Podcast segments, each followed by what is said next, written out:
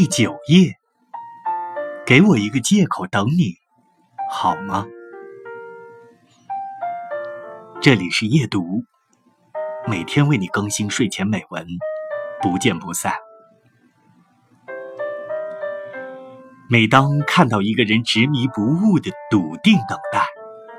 无论五天、五个月、五年，还是五十年，多数时候。我默然观望，极少竭力相劝，因为见识过很多等了一辈子却换来孤独终老空欢喜，也听过很多慌不择路凑合半生，到头来天涯陌路终分离。每个正在等待的人心里都带着怕，岁月是一把尖刀。会残酷地将等待的资本在年龄段上进行划分，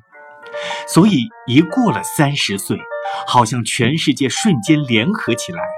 以为你好为名，疯狂地驱赶着你，让你放弃坚守，马不停蹄地奔向平凡的大多数，然后不可避免地沦落在匆匆嫁掉后的一生苦楚中。生活有时候就是荒诞无稽，刚刚谋划好了最好的相遇，一转身就会想尽一切坏主意，让我们失去。我们陪爱情走过了冬季，时间却把我们留在了雪地。